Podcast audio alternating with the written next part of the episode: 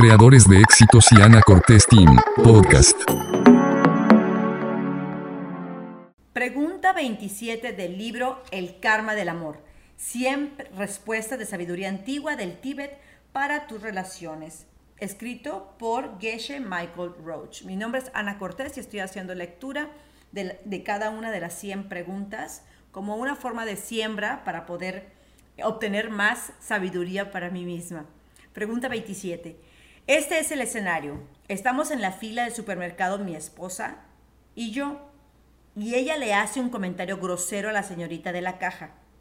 Ella ofendida se nos queda viendo los dos. Yo no puedo decir nada para disculparme porque mi esposa se enojaría conmigo al sentir que no estoy de su lado. Y si no digo nada, quedo también como el malo junto, a, junto con ella, a pesar de que nunca apoyé ese comportamiento.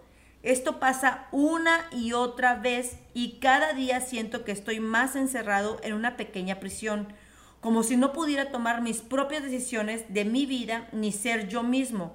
¿Cómo siembro las semillas para sentir que soy yo mismo otra vez?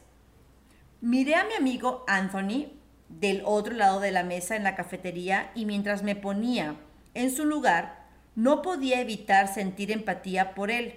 De hecho, Creo que ya me he puesto en casi todos los lugares. Supongo que es la razón por la que estoy escribiendo este libro. Anthony, comencé. ¿Qué significa la expresión contrario a la intuición? Bueno, me dijo, si hay un problema y alguien te da una sugerencia para solucionarlo, puede que ésta sea totalmente lo contrario a la solución que tú esperabas. Exacto le dije. Así que, básicamente, lo que sientes, y créeme que lo entiendo, es que tu esposa te ha quitado toda tu independencia, toda tu existencia como individuo a donde quiera que vayas, como si te hubieras vuelto parte de ella y de todo lo que hace, sea bueno o malo, como si no tuvieras voz ni voto y solo ella tomara las decisiones, casi como si ya no existieras. Exacto, me dijo suavemente, con una mirada de agradecimiento como cuando sabes que estás hablando con alguien que entiende perfectamente tu problema. No es que tú quieras ser el jefe de la relación, continué. Te sientes bastante cómodo con la idea de ser parte de una pareja y trabajar en equipo.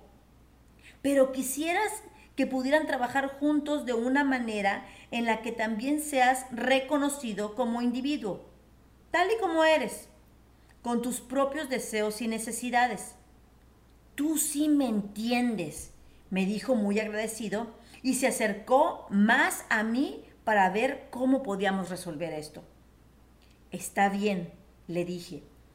Aquí viene la parte contraria a la intuición. Para recuperarte a ti mismo y lograr tener más poder en tu relación, vas a tener que renunciar a una parte del poco poder que tienes. Creo que, y entonces, algo viene a mi mente, una plática que tuve tiempo atrás cuando estaba en el sur de China. Mira, Anthony, estuve en Guangzhou el año pasado. Bien, me dijo, obviamente sin siquiera estar seguro de que el decir Guangzhou me refiriera a un nuevo restaurante del oeste de Chicago. Es una ciudad en China, Anthony, justo al otro lado de Hong Kong. Las personas con dinero en Hong Kong inician negocios donde fabrican la mayoría de las cosas en todo el mundo y las fábricas donde se hacen todas estas cosas están en Guangzhou, ya que todo es más barato ahí. Puedes tomar un tren en el centro de Hong Kong y cruzar directamente hasta Guangzhou para ir a visitar tu fábrica en aproximadamente una hora. Bien, repitió esta vez con menos interés.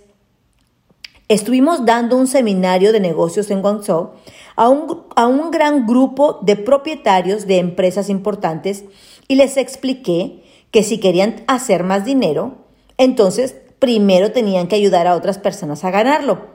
En aproximadamente dos días todo el mundo comenzó a entenderlo y todos estaban emocionados cuando de repente una mujer levantó la mano para hacer una pregunta. Anthony, Ok. Geshe Michael, ella dijo, yo no vine aquí para aprender a dar dinero. Yo vine aquí para aprender cómo hacer dinero. Anthony y yo sonreímos. Esa es la parte contraria a la intuición, le dije. Si quieres algo para ti, entonces tienes que proporcionarle lo mismo a otra persona primero, incluso si no tienes mucho con qué empezar, en especial si no tienes mucho con qué empezar. Así que en tu caso necesitas darle poder a otras personas, darles la oportunidad de demostrar lo que pueden hacer y de ser ellos mismos para que entonces tu esposa permita que tú también lo seas. Mira, sé que la vida en tu trabajo es estresante. Hablas de eso todo el tiempo. Mucho que hacer. 300 correos electrónicos que contestar al día y un montón de cuentas que revisar. También sé que hay personas increíbles trabajando para ti y que a muchos de ellos les resulta algo aburrido el tener que hacer el mismo trabajo mental cada día. Así que cambia la situación, ofréceles un reto y quítate un peso de encima. Dales pequeñas áreas de responsabilidad que ellos puedan dirigir. Por ejemplo, uno de ellos puede ser el encargado de responder todas las consultas por correo que recibas del producto mientras que otros dos pueden encargarse del sector financiero para que así confirme si detectan los mismos errores en los números. Anthony gruñó un poco. Tengo dos problemas con eso. Es decir, primero que nada, la razón por la que todos esos correos y reportes financieros me llegan a mí es porque soy el único que realmente puede tratar con esos temas de manera adecuada. Sonreí. Anthony, Viejo, esto es algo llamado el síndrome del bebé, el síndrome del bebé administrador. Nadie más puede hacer las cosas tan bien como yo. Solo van a arruinarlo y yo tendré que arreglar todo después. Mira, nadie es irreemplazable. Todo lo que tú haces también puede ser hecho por alguien más. Si tú decidieras renunciar a tu trabajo hoy, seguro hay alguien que ocupe tu lugar aproximadamente en una semana, leyendo los mismos correos y revisando los mismos reportes. Y muy probablemente también haría un excelente trabajo. Anthony mostró cara de disgusto, pues de hecho ese es el segundo problema. ¿Qué problema? Bueno, si dejo que otras personas se hagan responsables de lo que se supone que es mi trabajo, la compañía no tardará mucho en darse cuenta de que ya no me necesitan ahí. Le sonreí. Era otra versión del síndrome del bebé administrador.